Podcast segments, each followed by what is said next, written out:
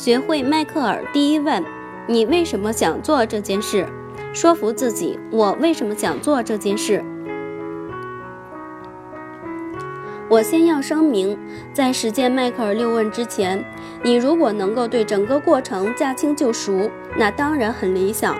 不过在灵活掌握之前，你依然你依然可以使用迈克尔六问。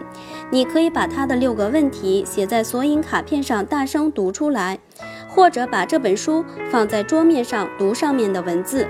事实上，我们曾经在急诊室里做过一项研究，我们在一台。笔记本电脑上设好了程序，让它能够自动与患者展开迈克尔六问对话。结果显示，人机对话的效果和受过训练的专业人士与患与患者直接对话的效果相差无几。这种过于机械的对话可能会让你感觉不舒服，我培训的大多数人都深有同感。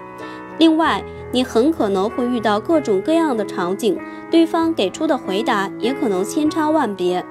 为了让大家更灵活地使用第一个问题，我在这里给出一些建议供大家参考。一、关注当前，你现在为什么插入对方感兴趣的事情？有时候询问未来可能发生的改变，你可能会出于什么原因而减少糖分摄入，转而使用更多的蔬菜呢？会显得操之过急了。换句话说，你把目标定得太高了。你可以把关注的焦点放在对方正在做的事情上，并询问他为什么会做这件事情。今天的午饭，你为什么会选择色沙拉？我在引言中谈到，通用电气管理人员开始时对我的方法心存疑虑，这当然是可以理解的。我没有上来就问他们为什么可能想要学习迈克尔六问，那样的话我就过于冒进了。相反，我给他们提出的问题是：他们为什么来参加培训？为什么选择在那个时刻出现在那里？偶尔也会有人对这种当前导向持反对意见。记得有一次，我建议一名困惑不解的经理问问一名总是迟到的员工为什么当天按时来上班了，可他在本周的另外几天里全都迟到了。这名经理抗议说，他总是迟到。如果我问他今天为什么按时来上班了，他说不定会觉得我是在表扬他呢。偶尔按时上班还不行，我想要他每天都按时来上班。我提醒这位经理说，他的目标并不是在争论中赢得胜利，而是说服员工按时上班。要想触及员工内心深处的动机，要想让员工去做他想要对方去做的事情，那就必须去深入挖掘他的意愿。如果他愿意在某天按时上班，哪怕只有这一天，难道不值得去问他为什么吗？如果他能搞清楚今天为什么按时上班，或许他就会决定常常这么做，甚至有可能因此选择每天都按时上班。当然了，人们通常都会否认他们做出了任何选择，他们可能会把关注的焦点放在做成某件事的方式上。我今天碰巧赶上了火车，坚持说他们是被迫的。我在这儿是因为我必须这么做。或者干脆把自身行为方式的所有责任推个一干二净。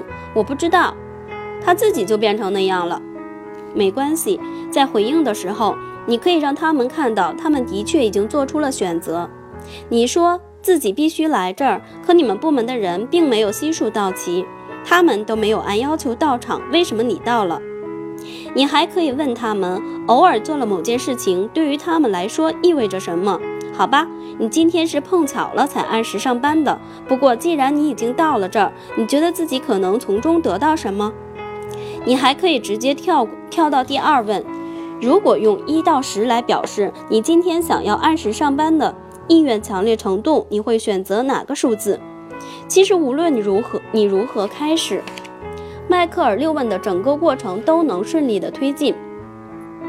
二。关注过去，你为什么曾做过我们正在讨论的事情？如果当前没有你期望看到的行为，而未来看起来又不太乐观，或许过去的事儿还值得一说。就拿我的同事安迪举例吧，他一直没能开始一项锻炼计划，为此他懊恼不已。我根本就做不到。他很郁闷地对我说：“每周我得拿出三个晚上陪孩子们看棒球比赛，家里正在重新装修，我又开了一门新课，而且还参加了一个新的委员会，我根本就没有时间锻炼身体，而且我看以后也不可能抽出时间了。”毫无疑问，安迪把关注焦点放在了如何做上了。我有那么多的事情要做，怎么可能找到时间去锻炼身体呢？我不想浪费时间跟安迪探讨他如何才能做到，因为我知道这种谈话不会有什么结果，所以还是避免为好。相反，我问了他这样一个问题：在过去，你是否有过定期锻炼的习惯？哦，有过。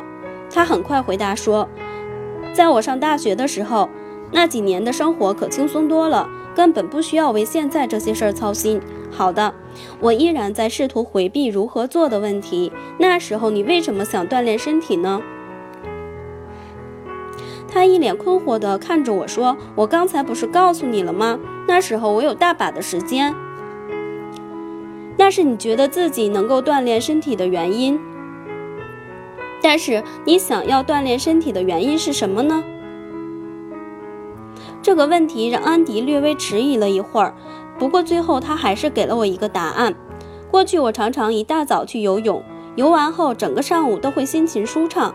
安迪终于触及了自己内心深处的动机，也就是他几年前想要锻炼身体的原因。同样的道理，他也可以触及自己想要锻炼身体的内在动机。这样我们就能迈向迈克尔六问的第二个问题了。小贴士，并不是所有的为什么都一样。有些以为什么打头的问题会把你引向消极的境地，请把关注焦点放在整个句子的意思上，而不仅仅为什么这三个字。不要问下面这些为什么：为什么你不？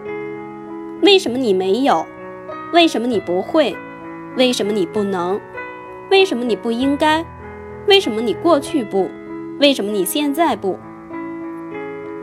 建议用下面这些为什么：你为什么可能？为什么可能对你有好处？为什么可能对你有用？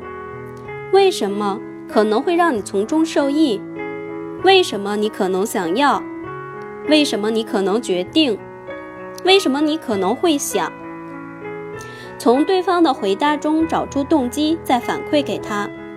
问过第一问后。你就可以开始使用一种技巧了。心理学家和咨询师们把这种技巧称为反思。反思是指重复或者是附和对方刚刚说过的话。你在这个过程中扮演着类似回音壁的角色。心理学家会把反思技巧用在很多方面。本书中我们关注的是，主要是动机，哪怕对方的心里只有非常微弱的动机火花。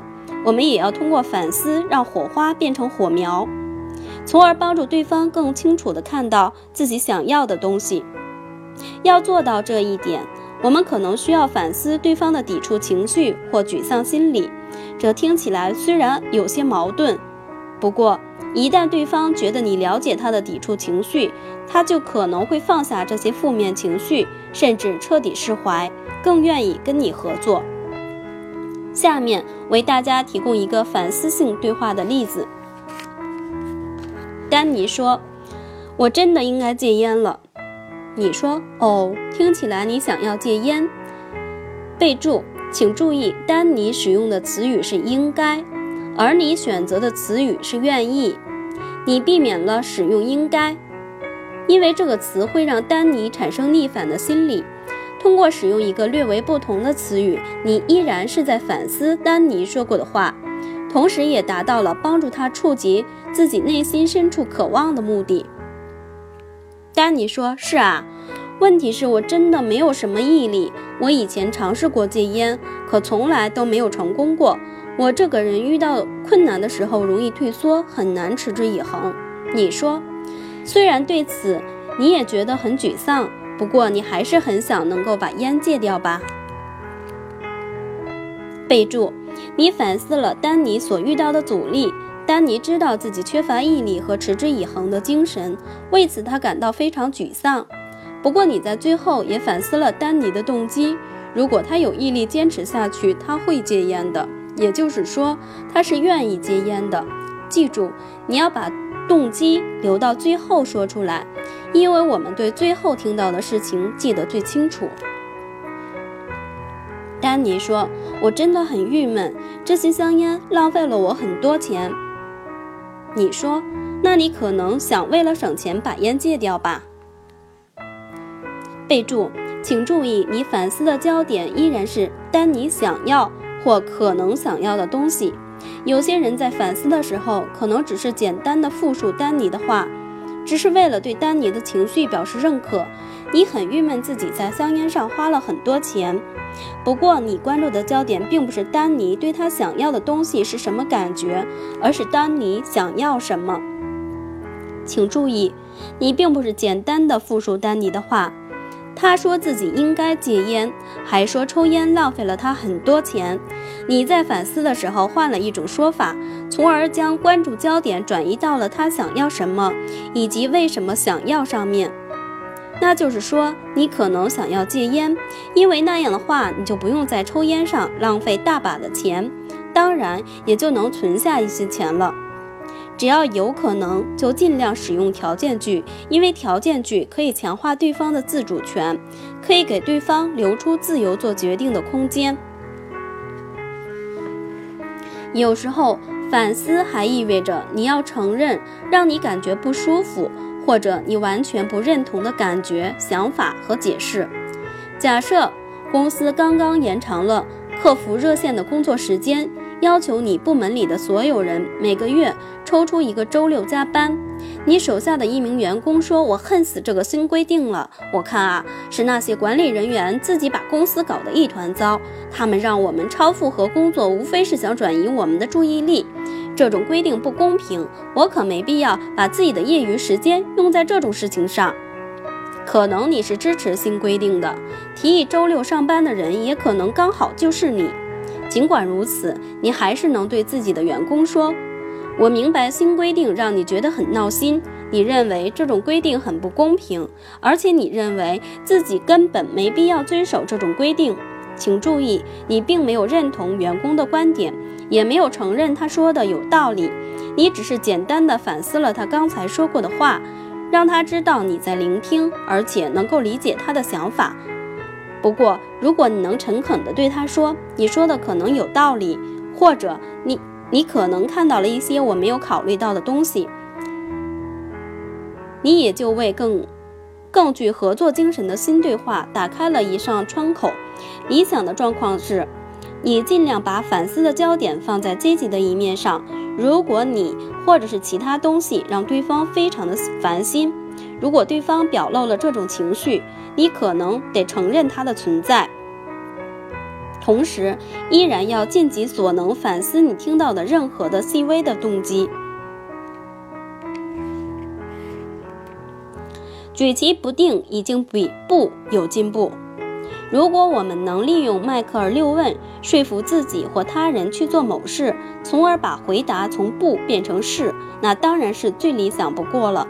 然而，有时候我们需要明白，从不到举棋不定也是有意义的。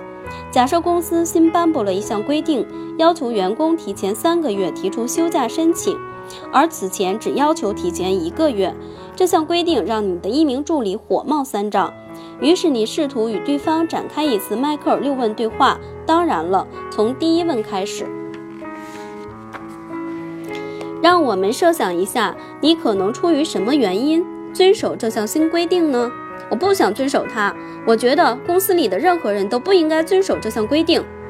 你的助理大声嚷嚷：“你怎么能觉得这项公规定是公平的呢？”这名助理对新规定的反应看起来完全是负面的。不过，你能从他的话中找到突破口吗？没错，潜在的突破口就是他向你提出了一个问题，而不是仅仅回答说“不，我不会遵守的”。他选择了与你进行争论，当然了，你非常希望对话结束后，他能够心甘情愿地承认这项规定是公平的，至少他会承诺说自己会遵守新规定。不过，如果这种理想的状况并没有出现，他只是说我还是不喜欢这项规定，但他可能并没有我想象的那么糟，我可能会遵守吧，我还得好好想一想。此时，你还是应该感到高兴。一项关键的动机研究揭示出一个非常有趣的现象：一些住院的患者信誓旦旦地说，他们在出院后肯定会定期到门诊复查；还有一些患者说，他们肯定不会去复查。结果显示，这两类患者最终都没有去复查。那到底哪些患者最有可能在出院后去看门诊呢？是那些说他们可能会去的患者。由此可见，可能举棋不定，甚至要比是的力量更为强大。结束第一问。人们经常问我应该在什么时候结束第一问，展开第二问。他们想知道如何判断第一个问题是否已经获得了足够多的价值，同时也担心从第一问到第二问的转变是否过于突兀。只要你觉得火候到了。只要你觉得已经从第一个问题中得到了想要的东西，那就继续吧。如果你觉得这没用，不用担心，先进入下一个步骤，将关注焦点放在能够发挥作用或可能发挥作用的问题上。此外，也不要过分担心两个问题之间的过渡。尽管问，你可能会觉得有些突兀，因为你很想清楚、很清楚自己正在使用一个包含六个问题的方法。对方并不会这样想，哪怕你已经事先讲清楚自己要做的事，但对他来说，他只要不断回答你的问题就好。在进入第二问之前，你也可以翻到本书第七十七页，先做个小测验。看看你到目前为止学到了多少。